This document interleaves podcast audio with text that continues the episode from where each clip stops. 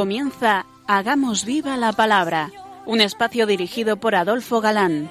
que escuchar atentos. En tu palabra, Jesús, está el mensaje, el del amor, el de andar despiertos. Cuando no tenga sentido la tristeza, en nuestra historia andemos como ciegos. En tu palabra y haremos la fuerza que nos levante y llene de sosiego. Ojalá comprendamos tu palabra. Ojalá practiquemos tu palabra. Ojalá nos envuelva tu palabra. Ojalá nos transforme tu palabra.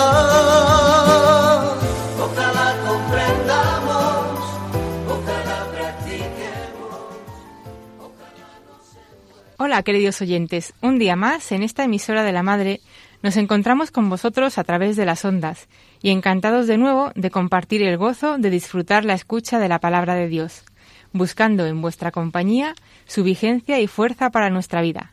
Aquí estamos de nuevo, Katy Adolfo. y Marta, dispuestos a pasar esta hora en vuestra compañía. Bienvenidos a nuestro programa Hagamos viva la palabra. Hola amigos, gracias por vuestra escucha. Sin vosotros, ahí al otro lado del receptor, no habría programa. Queremos aprovecharos para daros las gracias por vuestra fidelidad. Nos sentimos afortunados de compartir con vosotros cada programa la palabra de Dios. Estamos comentando la pasión de nuestro Señor Jesucristo en el Evangelio de San Juan, lo que indica que estamos llegando al final del estudio de este Evangelio. Nos quedábamos hace 15 días hablando de la importancia del Espíritu Santo, tercera persona de la Santísima Trinidad, y veíamos cómo se hacían realidad las palabras de Jesús en el sentido de que el Espíritu nos llevará a la verdad completa. Leíamos la pasada emisión. Mucho tengo todavía que deciros, pero ahora no podéis con ello. Cuando venga Él, el Espíritu de la verdad, os guiará hasta la verdad completa, pues no hablará por su cuenta, sino que hablará lo que oiga y os anunciará lo que ha de venir. Él me dará gloria porque recibirá de lo mío y os lo anunciará a vosotros. Todo lo que tiene el Padre es mío. Por eso os he dicho, recibirá de lo mío y os lo, os lo anunciará a vosotros. En Pentecostés recibirán nueva luz y el Espíritu Santo les irá llevando progresivamente a la verdad completa, como dice Jesús. Como Juan escribe casi a 50 años de los hechos que narra, hemos visto las interesantes declaraciones de Juan de cosas que no entendieron en su día y tras la resurrección sí han comprendido. Por ejemplo, Pero él hablaba del santuario de su cuerpo. Cuando resucitó, pues, de entre los muertos, se acordaron sus discípulos de que había dicho eso y creyeron en la escritura y en las palabras que había dicho Jesús. o el Domingo de Ramos, en la entrada de Jerusalén sobre la pollina, Esto no lo comprendieron sus discípulos de momento, pero cuando Jesús fue glorificado, cayeron en la cuenta de que esto estaba escrito sobre él y que era lo que él había hecho. Ya explicamos lo que es pedir en su nombre. Añadamos aquí que ello supone saber con certeza que está con el Padre. Por eso la Iglesia termina siempre sus peticiones por Jesucristo nuestro Señor. Hasta ahora nada le habéis pedido en mi nombre. Pedid y recibiréis, para que vuestro gozo sea colmado. Os he dicho esto eh, en parábolas. Se acerca la hora en que ya no os hablaré en parábolas, sino que con toda claridad os hablaré acerca del Padre. Aquel día pediréis en mi nombre, y no os digo que yo rogaré al Padre por vosotros, pues el Padre mismo os quiere, porque me queréis a mí y creéis que salí de Dios. Con la resurrección y la venida del Espíritu Santo, la doctrina revelada sobre el Padre es ya sin alegorías eh, ni parábolas, totalmente clara. Y escuchad con respeto y admiración. Salí del Padre y he venido al mundo. Ahora dejo otra vez el mundo y voy al Padre. ¿No notáis algo impresionante en estas palabras? Todo un compendio del Evangelio de San Juan. Hasta los apóstoles más cazurros lo entendieron. Le dicen sus discípulos, ahora sí que hablas claro y no dices ninguna parábola. Sabemos ahora que lo sabes todo y no necesitas que nadie te pregunte. Por eso creemos que ha salido de Dios. Y notad algo muy sutil. Dicen, ahora sabemos que lo sabes todo. ¿Por qué? Es que Jesús dijo que sabía que le amaban, que creían que vino del Padre. Y esto era algo íntimo, no declarado por ellos. Por eso dicen que lo sabe todo. Y Jesús pronuncia una profecía acerca de la tragedia humana y de la grandeza divina. Jesús le respondió, ¿Ahora creéis? Mirad que llega la hora, y ha llegado ya, en que os dispersaréis cada uno por vuestro lado y me dejaréis solo. Pero no estoy solo, porque el Padre está conmigo. Os he dicho estas cosas para que tengáis paz en mí. En el mundo tendréis tribulaciones, pero ánimo, yo he vencido al mundo. La que se avecina es eh, Telita. Jesús solo, humillado, vejado, ellos dispersos, abandonándole, pero Jesús jamás estuvo solo. Antes, en y después de su encarnación, siempre estuvo y está con el Padre. Y esto es motivo de paz, por dura que sea la lucha, y aparentes triunfos del mundo movido por Satanás. Habrá tribulaciones, pero no derrota. Él ha vencido al mundo. Y vamos ya con el capítulo 17. Este capítulo es conocido como la oración sacerdotal de Jesús. San Cirilo de Alejandría invirtió diez capítulos, nada menos, en comentar este solo capítulo 17 de Juan. El tema es la unidad de la Iglesia por la glorificación de Jesús, por lo que no pocos, en vez de oración sacerdotal, lo titulan Oración de Cristo por la unidad de la Iglesia. Y se distinguen como tres partes. Jesús ora al Padre por sí mismo, por los apóstoles, por la Iglesia futura y acaba con epílogo. Creo que si alguien duda de que la hora de Jesús, su hora, era la hora de la pasión, bastaba leer el versículo 1 de este capítulo donde dice Jesús alzando los ojos al cielo dijo Padre ha llegado la hora. La glorificación del Padre y del Hijo como ser único aunque personas distintas es la misma. Pero la segunda persona se encarnó y esa naturaleza humana es la que será glorificada con la gloria que tuvo junto al Padre antes de la encarnación. Ahora, en su fase triunfal, la divinidad se irradiará a través de la humanidad de Jesús. Jesús glorificado, su cuerpo glorioso irradiará su divinidad. Si Pedro en el Tabor quedó como abobado, ¿qué será ver la humanidad de Cristo irradiando divinidad? ¿Y qué será verle venir en su segunda venida ante la humanidad toda?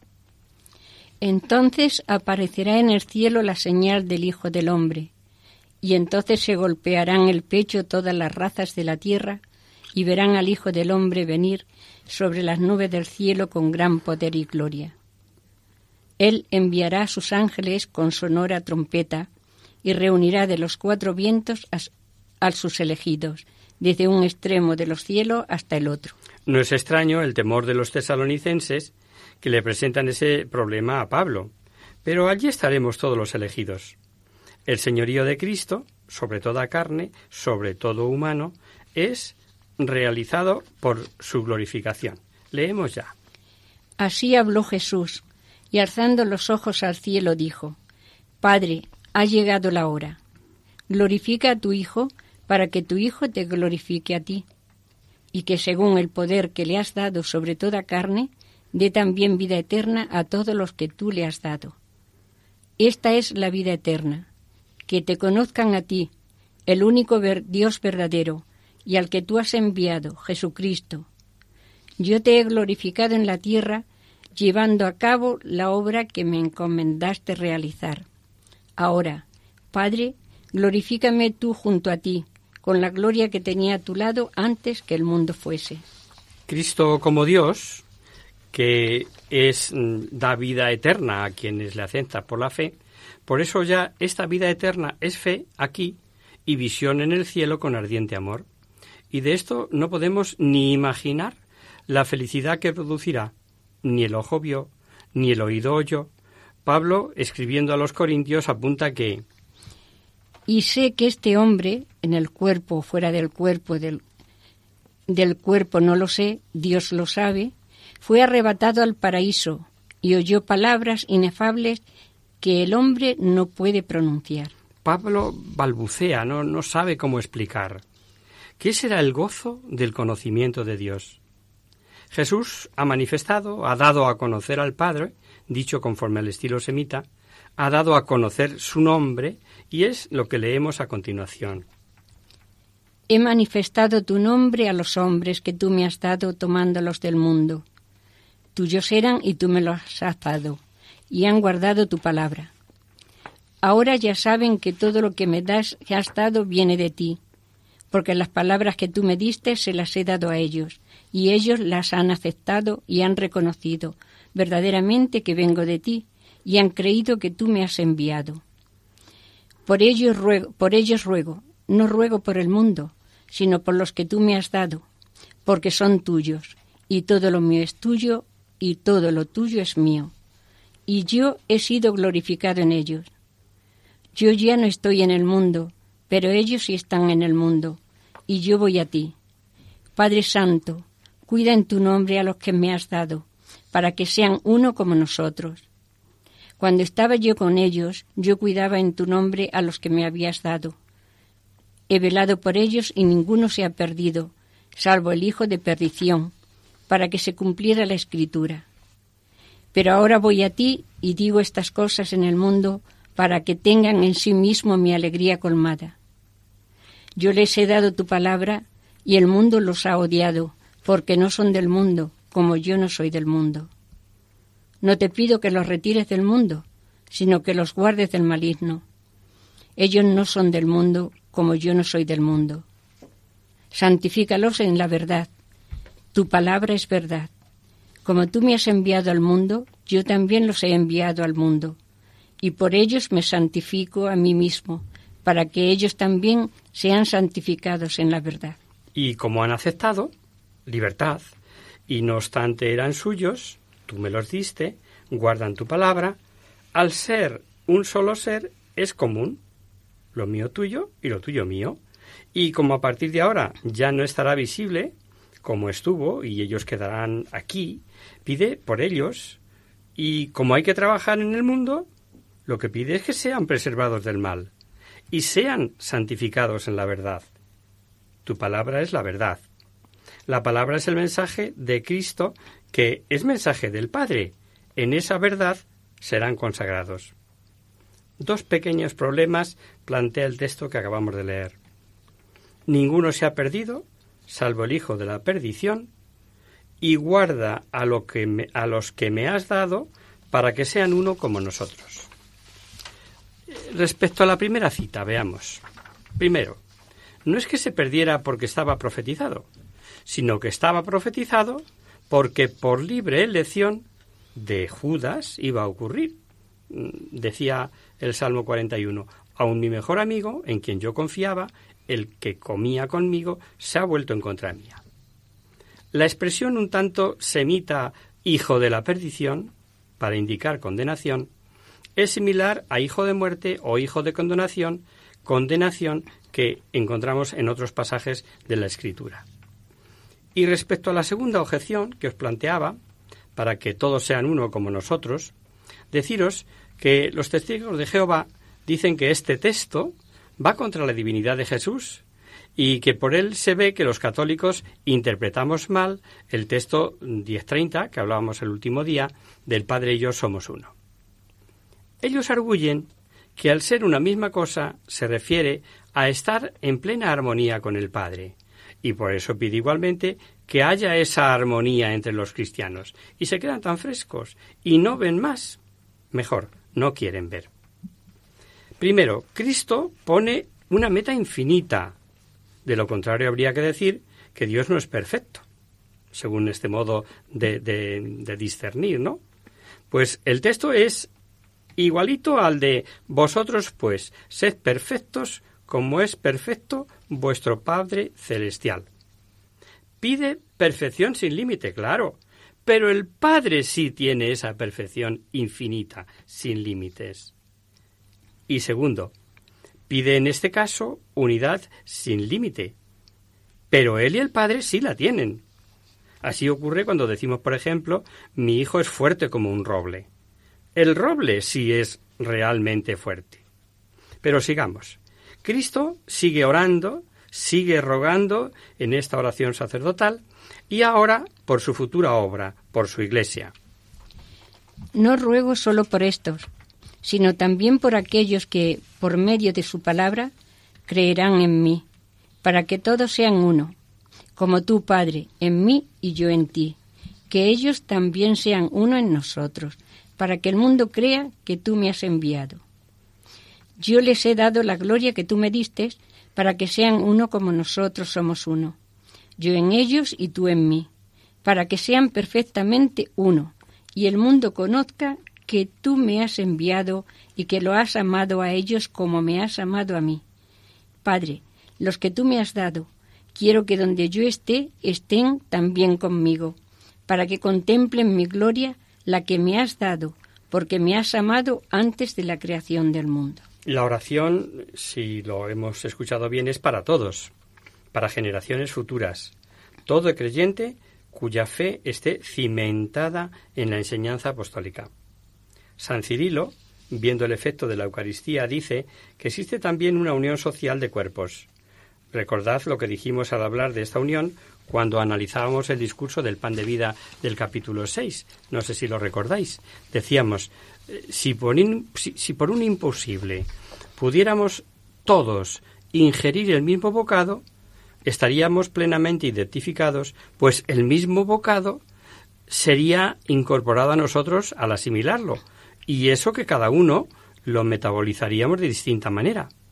Pero al comer todos la carne de Cristo, es Él el que nos asimila, formando con él una única unidad. De este modo, si se entiende que el que come mi carne y bebe mi sangre está en mí y yo en él. Y en el versículo 22 hemos leído, hemos escuchado que dice, yo les di la gloria que tú me diste. ¿Qué gloria es esta? Pues mirad, no están de acuerdo los exegetas. ¿Se refiere a poder de hacer milagros? Efectivamente, Juan, Juan eh, se habla muchas veces de que Jesús por esos signos mostraba su gloria. Pero más bien la gloria de Cristo es su divinidad. Él es el Hijo de Dios. Ah, entonces nos da la gloria que nos hace hijos de Dios, partícipes de su naturaleza divina. Y así se comprende perfectamente la unión de los creyentes, y por eso estaremos con Él en el cielo, y veremos su gloria, y participaremos de ella como acabamos de leer. Partícipes de la naturaleza divina. Nada menos. Pensemos en ello si os parece.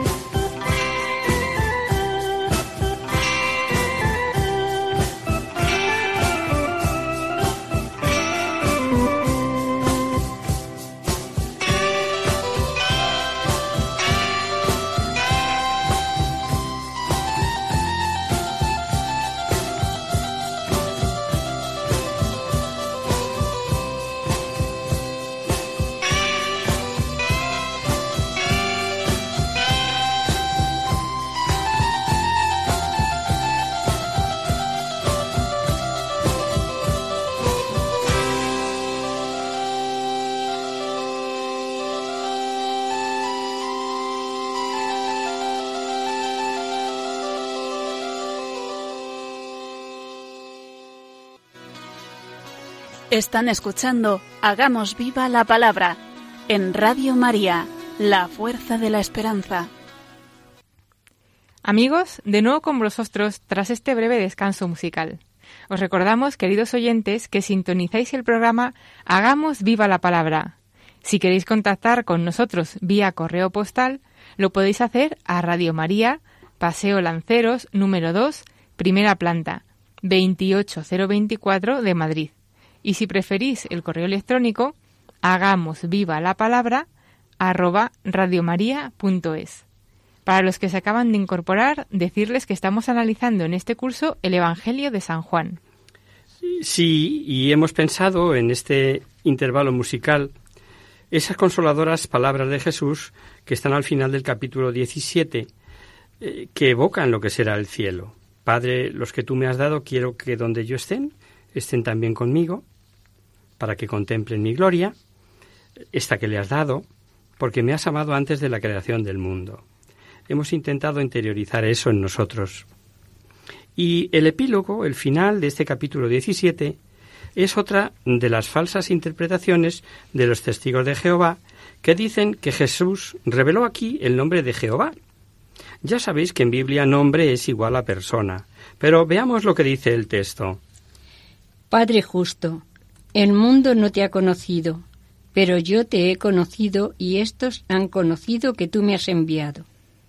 Yo les he dado a conocer tu nombre y se lo seguiré dando a conocer, para que el amor con que tú me has amado esté en ellos y ellos en ellos. Simplemente está diciendo que porque Jesús ha conocido y conoce al Padre, nos lo da a conocer. Tantos los presentes allí en esa época como a los demás a lo largo del tiempo, incluido nosotros y los del futuro. Y esto en virtud del amor recibido del Padre y que está en nosotros porque Cristo está en nosotros. Amigos, no hay más trampa ni cartón, que se suele decir. Aquí no se revela ningún nombre, ni Yahvé, ni Adonai, ni Jehová, ni ningún otro. No se puede hacer decir al texto lo que el texto no dice, obviamente. Y vamos con el capítulo 18, donde comienza la pasión, aunque en realidad empezó en el 13, donde, como vimos con la institución de la Eucaristía, la última cena ya se entregó Jesús. Dicho esto, pasó Jesús con sus discípulos al otro lado del torrente Cedrón, donde había un huerto, en el que entraron él y sus discípulos. Pero también Judas, el que le entregó, conocía el sitio porque Jesús se había reunido allí muchas veces con sus discípulos. Judas, pues, llega allí con la cohorte y los guardianes enviados por los sumos sacerdotes y fariseos con linternas y antorchas y armas. Es decir, que cuando Juan dice había un huerto, demuestra, como dijimos en la introducción, que habla de un lejano pasado, donde había un huerto. Él está en Éfeso, es muy mayor. El lugar era sitio frecuente donde pasaba Jesús las noches con los suyos cuando iban a las fiestas de Jerusalén. Y esto fue lo que Judas aprovechó para comprometerse a entregar a Jesús sin peligro del pueblo, pues sabía que era sitio alejado, que podían ir sin ningún problema, entrada la noche. Aunque Juan habla de que Judas llegó con la cohorte, al menos 200 y hasta 600 soldados, seis centurias puede mm, que no fueran tantos, pero sí bastantes, porque iban con cierta cautela a juzgar por los milagros que sin duda conocían, y por la advertencia de Judas, tomada por Marcos, acerca de la señal convenida para prenderle. Judas, el traidor, les había dado una contraseña diciéndoles a quien, aquel a quien yo bese, ese es apresarlo y llevarlo bien sujeto. Jesús sabía cuánto le iba a suceder y se adelantó, tal vez majestuosamente, encarándose a guardias y soldados con armas y antorchas, en tropel, como los llama Marcos. ¿A quién buscáis? Y ocurrió algo que sin saber exactamente qué fue, o mejor, por qué fue, es digno de ser meditado. Escuchemos. Jesús, que sabía todo lo que le iba a suceder, se adelanta y les pregunta, ¿A quién buscáis? Le contestaron, A Jesús el Nazareno, díceles, yo soy. Judas, el que le entregaba, estaba también con ellos. Cuando les dijo, yo soy, retrocedieron y cayeron en tierra. Les preguntó de nuevo, ¿a quién buscáis? Le contestaron, a Jesús el Nazareno. Respondió Jesús, ya os he dicho que yo soy, así que si me buscáis a mí, dejad marchar a estos. Así se cumpliría lo que había dicho, de los que me has dado no he perdido a ninguno. El verbo usado puede ser postrarse o retroceder hacia atrás, eh, para el caso es igual. ¿Por qué caen o retroceden tantos hombres armados, eh? Bien pudo ser, eh, como cuando la expulsión de los vendedores del templo por el porte majestuoso que mostraba, o mostró algo de su divinidad escondida. Esto explicaría que Pedro se atreviese a tirar de espada contra tantos, de lo contrario, sería inexplicable para luego negarle ante una criada. O bien, pudo ser, al oír los judíos, el famoso yo soy, que ciertamente respondía, pero pronunciando el nombre divino suyo yo soy, el que viene en el famoso tetragrama del Éxodo, ¿no? Ya explicamos en su día el significado del yo soy en San Juan. Fuera por lo que fuere, el incidente invita a meditar. Jesús se entrega como y cuando quiere y salva a los suyos. Ya os he dicho que yo soy, así que si me buscáis a mí, dejad marchar a estos. Impresiona lo que dice Mateo de los discípulos. Entonces los discípulos le abandonaron todos y huyeron. Pedro, tal vez por lo que hemos comentado, tiró de espada e hirió al siervo del sumo sacerdote, del que sabemos ahora incluso su nombre. Solo Juan nos dice que fue Pedro, por lo que explicamos en la introducción de que ya podía decirlo tranquilamente sin temor a represalias. Pedro, entre otras cosas, ya había muerto. Los planes marcados por el Padre para salvar a los hombres son inescrutables. Se ve que pesa, se ve que cuesta. Entonces Simón Pedro, que llevaba una espada, la sacó e hirió al siervo del sumo sacerdote, y le cortó la oreja derecha. El siervo se llamaba Malco. Jesús dijo a Pedro, Vuelve la espada a la vaina. La copa que me ha dado el Padre, ¿no la voy a beber? Anás era un viejo zorro que con grandes influencias había conseguido no solo ser diez años pontífice, sino que el pontificado no saliese de su clan. Así siguieron siendo sumos sacerdotes cinco hijos suyos, un nieto y su yerno Caifás, que es el que era en este momento. El puesto, por supuesto, lo disponía Roma, pero con tales influencias no extraña que aunque en aquel momento, como digo, era sumo sacerdote su yerno Caifás, se le considerase a Anás igualmente, y aunque sólo fuera por deferencia, le llevaran a Jesús en primer lugar ante su presencia. Lo vamos a ver un poquito más adelante. Y Caifás, sin que jamás pudiera ni imaginarlo, hizo una profecía que ya comentamos cuando la resurrección de Lázaro y ahora recuerda Juan. Caifás era el que aconsejó a los judíos que convenía que muriera un solo hombre por el pueblo. Pedro y Juan, sin duda a distancia, siguieron la comitiva.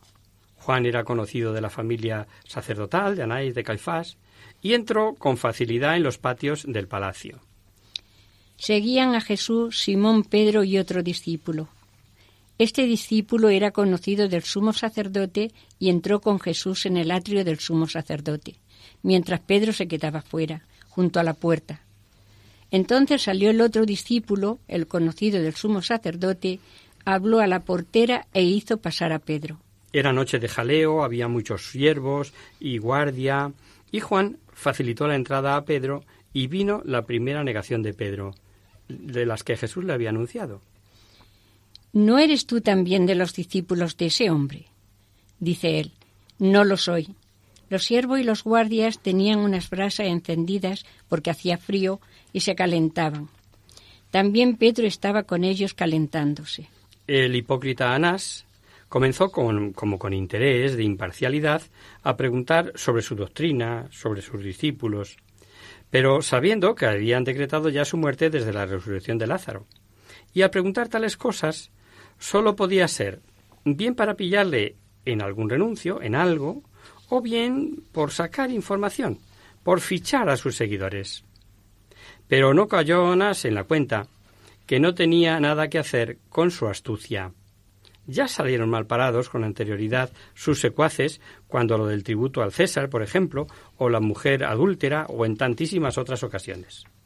Y Jesús, sin delatar a sus discípulos, remite a su actuación pública, tanto a la luz del día como en el propio templo, y salta a la palestra uno de esos miserables cobistas ruines, de tal vileza que venden su dignidad por parecer fieles a los ricos señores o poderosos, y que proliferan a lo largo de la historia. El sumo sacerdote interrogó a Jesús sobre su discípulo y su doctrina. Jesús le respondió, He hablado abiertamente ante el mundo. He enseñado siempre en la sinagoga y en el templo, donde se reúnen todos los judíos, y no he hablado nada a ocultas. ¿Por qué me preguntas? Pregunta a los que me han oído lo que les he hablado. Ellos saben lo que, lo que he dicho. Apenas dijo esto, uno de los guardias que allí estaba dio una bofetada a Jesús diciendo, ¿Así contestas al sumo sacerdote? Jesús le respondió, Si he hablado mal, declara lo que está mal, pero si he hablado bien, ¿por qué me pegas? Qué contraste, ¿verdad? Contrasta su vileza con la serenidad de Jesús y en su respuesta, y recién dado el bofetón. Anás no puede sacar nada. Fracasó. Y como había que guardar las formas, lo envía a Caifás, el sumo sacerdote oficial, pero atado. ¿Por qué? Anás entonces le vio atado al sumo sacerdote Caifás. El evangelista narra a continuación otras dos negaciones de Pedro. Estaba allí Simón Pedro calentándose y le dijeron, ¿No eres tú también de sus discípulos? Él lo negó diciendo, No lo soy uno de los siervos del sumo sacerdote, pariente de aquel a quien Pedro había cortado la oreja, le dice, ¿No te vi yo en el huerto con él? Pedro volvió a negar, y al instante cantó un gallo. Antes de que el gallo cantara dos veces, Pedro ya le había negado tres, como recoge Marcos. Jesús le contestó, Te aseguro que esta misma noche, antes que el, gallo cante por segunda vez, me, negarás tres veces. Y no sabemos si todavía hubo o no más negaciones. Todos se inclinan por tres, comentadas de una manera o de otra por los evangelistas, pues tomando por separado, portera, criada, otra sierva del pontífice, los de la lumbre, un siervo del pontífice, hasta nueve podrían salir. Por Marco sabemos que en ese momento el bueno de Pedro rompió a llorar. De la casa de Caifás llevan a Jesús al pretorio, ya de madrugada, para buscar de Pilato su condena oficial a muerte. Y de Pilato, aparte de los evangelios, sabemos algo de, de quién era este nefasto personaje por Flavio Josefo y por Filón, dos historiadores. Dicen que era terco, puntilloso, venal, rapiñador, supersticioso, vejador, tirano, todo eso se ha dicho de él. Tuvo muchas con los judíos a quienes odiaba. Metió el estandarte con la efigie del emperador en Jerusalén. Ordenó usar los tesoros del templo para hacer un acueducto. En Lucas leemos que mandó matar a Galileos cuando estaban ofreciendo sacrificios. Odiando a los judíos, que ya le habían dado problemas con quejas y recados al emperador, no es de extrañar que al encontrarse con un reo, que era objeto de odio para los dirigentes judíos e inocente de lo que le acusaban, debió de ver una oportunidad de oro para chinchar a esos judíos, a lograr injusticia y absolver. Pero los judíos fueron más astutos. El tribunal se abría a primera hora de la mañana, las seis, las siete de la mañana, con la primera luz del día. Y por ser víspera de la gran fiesta judía, coincidía que Pilato estaba en Jerusalén, porque él solía habitar en Cesarea. Y allí, en Jerusalén, en la Torre Antonia, tenía una especie de esplanada, plataforma exterior, terraza, desde la que podían comunicarse con los judíos sin que los judíos entraran en la casa, o sea, entraran en casa de un gentil, lo que consideraban impureza que les impediría celebrar o poder celebrar la Pascua, ¿no? Y allí va a tener lugar un interesante rifirrafe con las autoridades judías. Pero eso, si os parece, lo vemos en detalle el próximo día.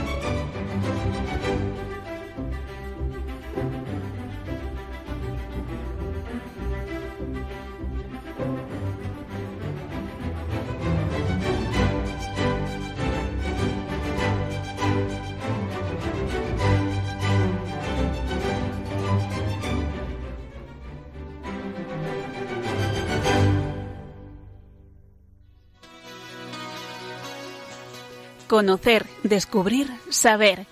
En Hagamos Viva la Palabra.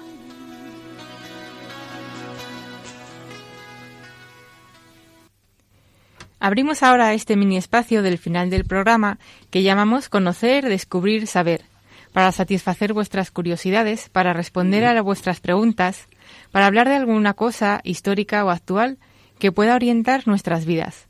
Hemos recibido un correo de un oyente en vacaciones que nos dice lo siguiente. Hola, Adolfo y equipo. Soy María Jesús y os escribo desde Alicante, donde estoy pasando las vacaciones. Para mí, pasar el verano junto al mar me recarga las pilas para afrontar el curso escolar. Y además es cuando aprovecho para ponerme a punto también espiritualmente y hacer un profundo examen de mi vida de cristiana.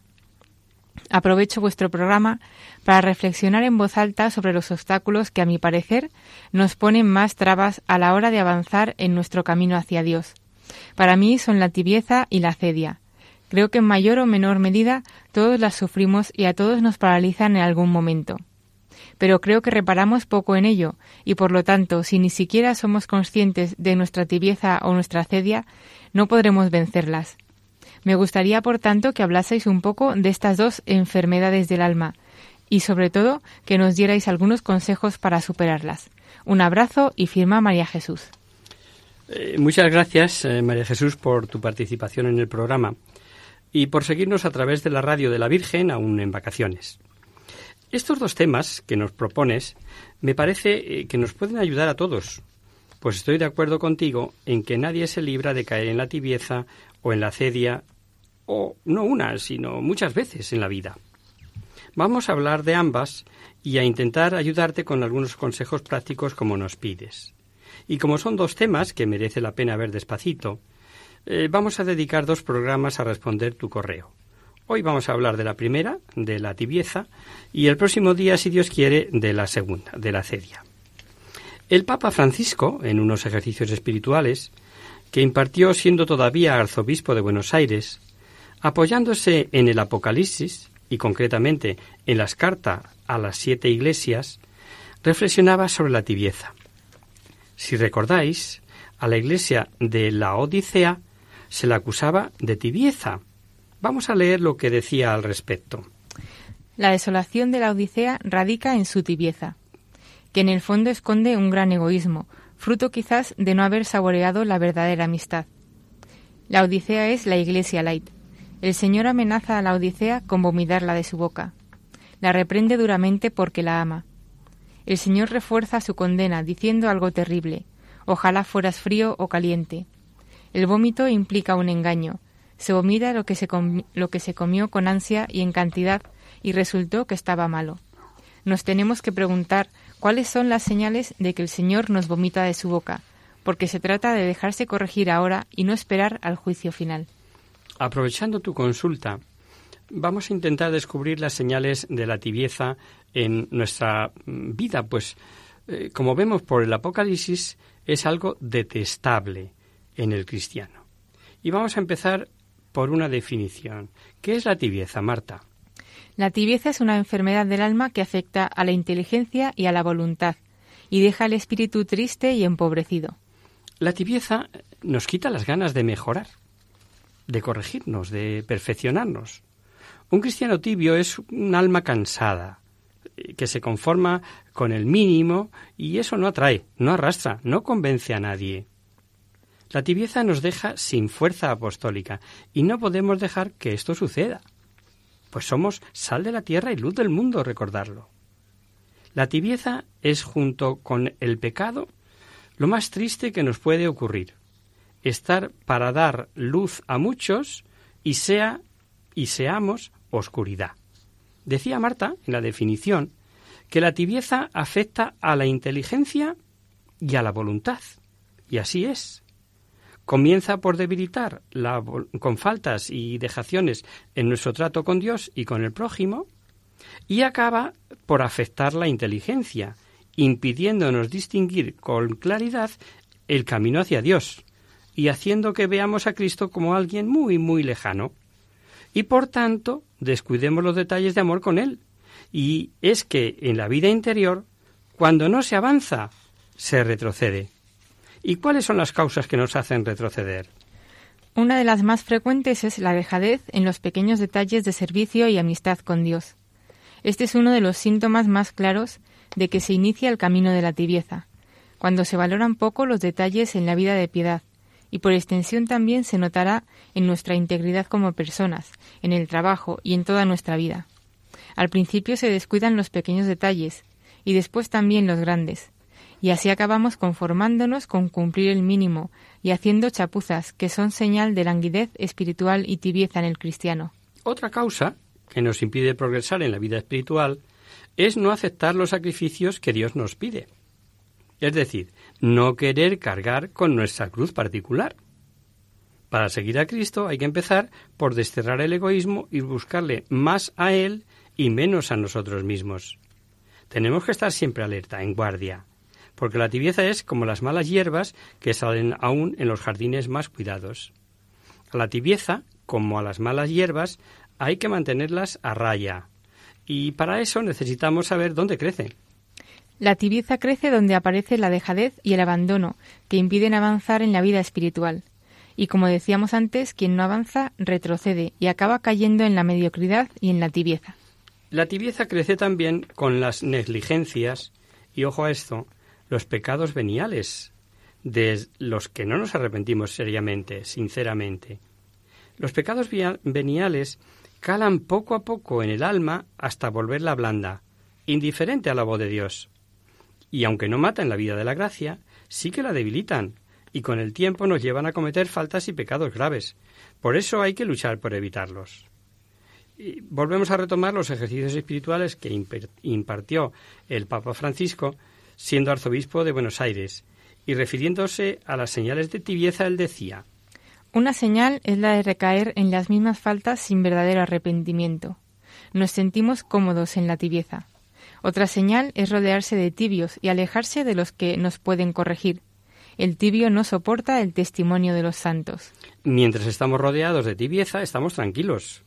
Pero si alguien nos lo hace ver, bien con la corrección fraterna, bien con el testimonio de la propia vida, pues no nos gusta. Pues nos obliga a replantearnos nuestra propia postura y esforzarnos por cambiar o a seguir con nuestra tibieza aceptando las consecuencias. ¿Puedes decirnos qué consecuencias, Marta? Si dejamos que la tibieza cale en nuestra alma, nuestra vida interior cambiará profundamente. Y eso se notará en que ya no tendremos como centro a Jesucristo, y por lo tanto, aunque mantengamos las prácticas de piedad estarán vacías de contenido. Las haremos por rutina o por costumbre, pero no por amor.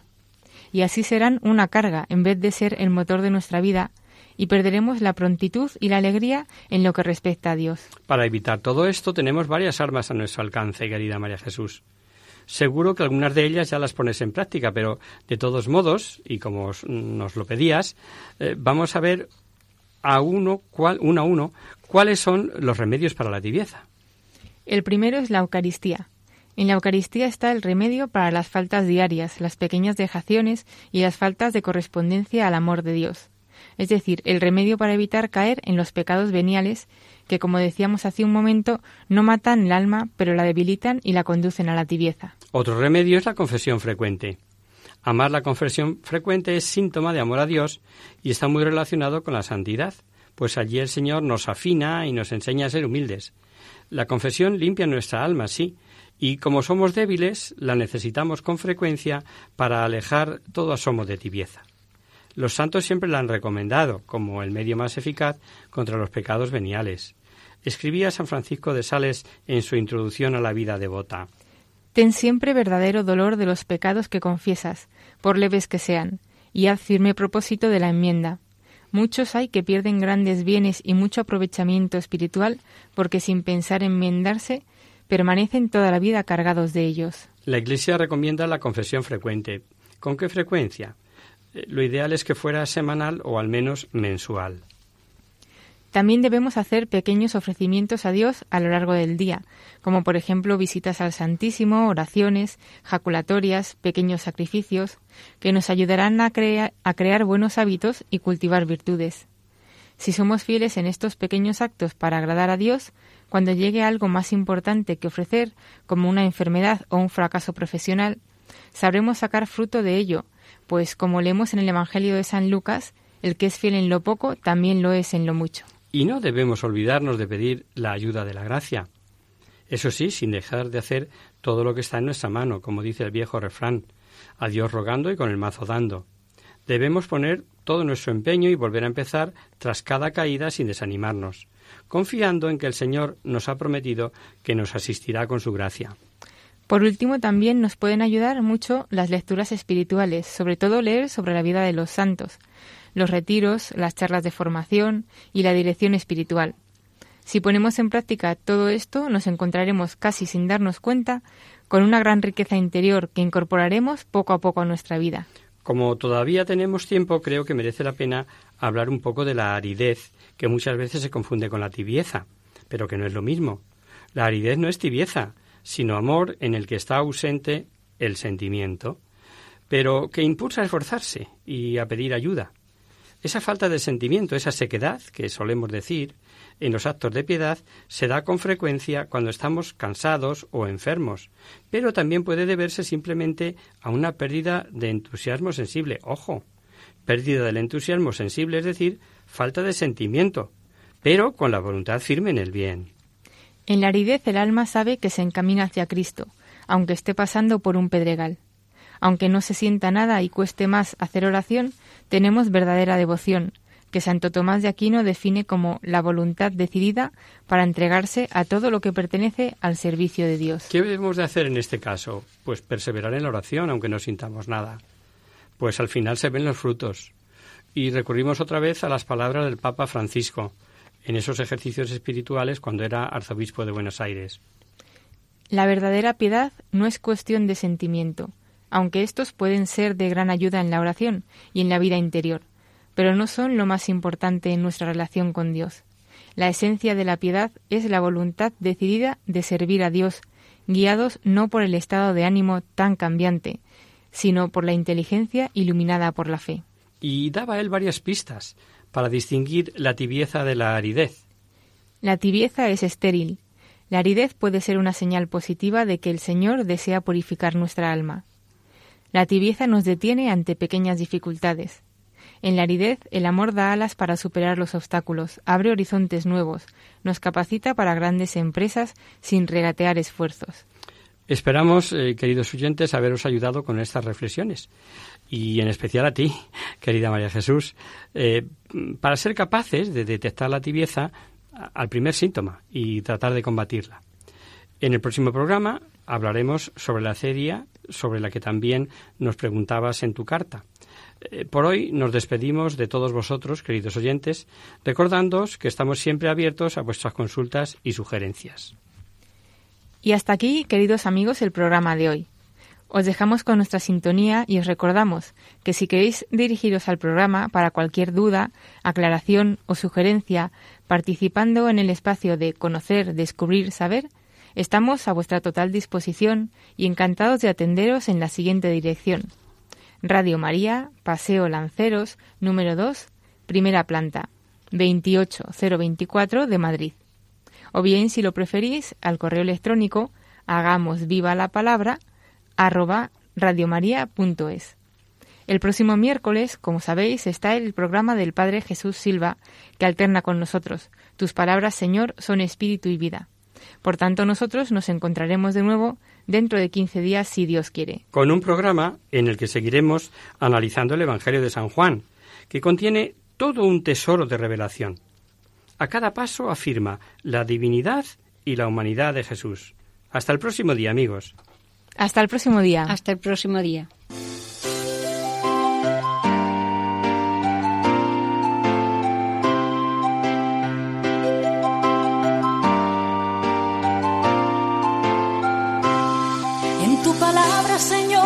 La clave.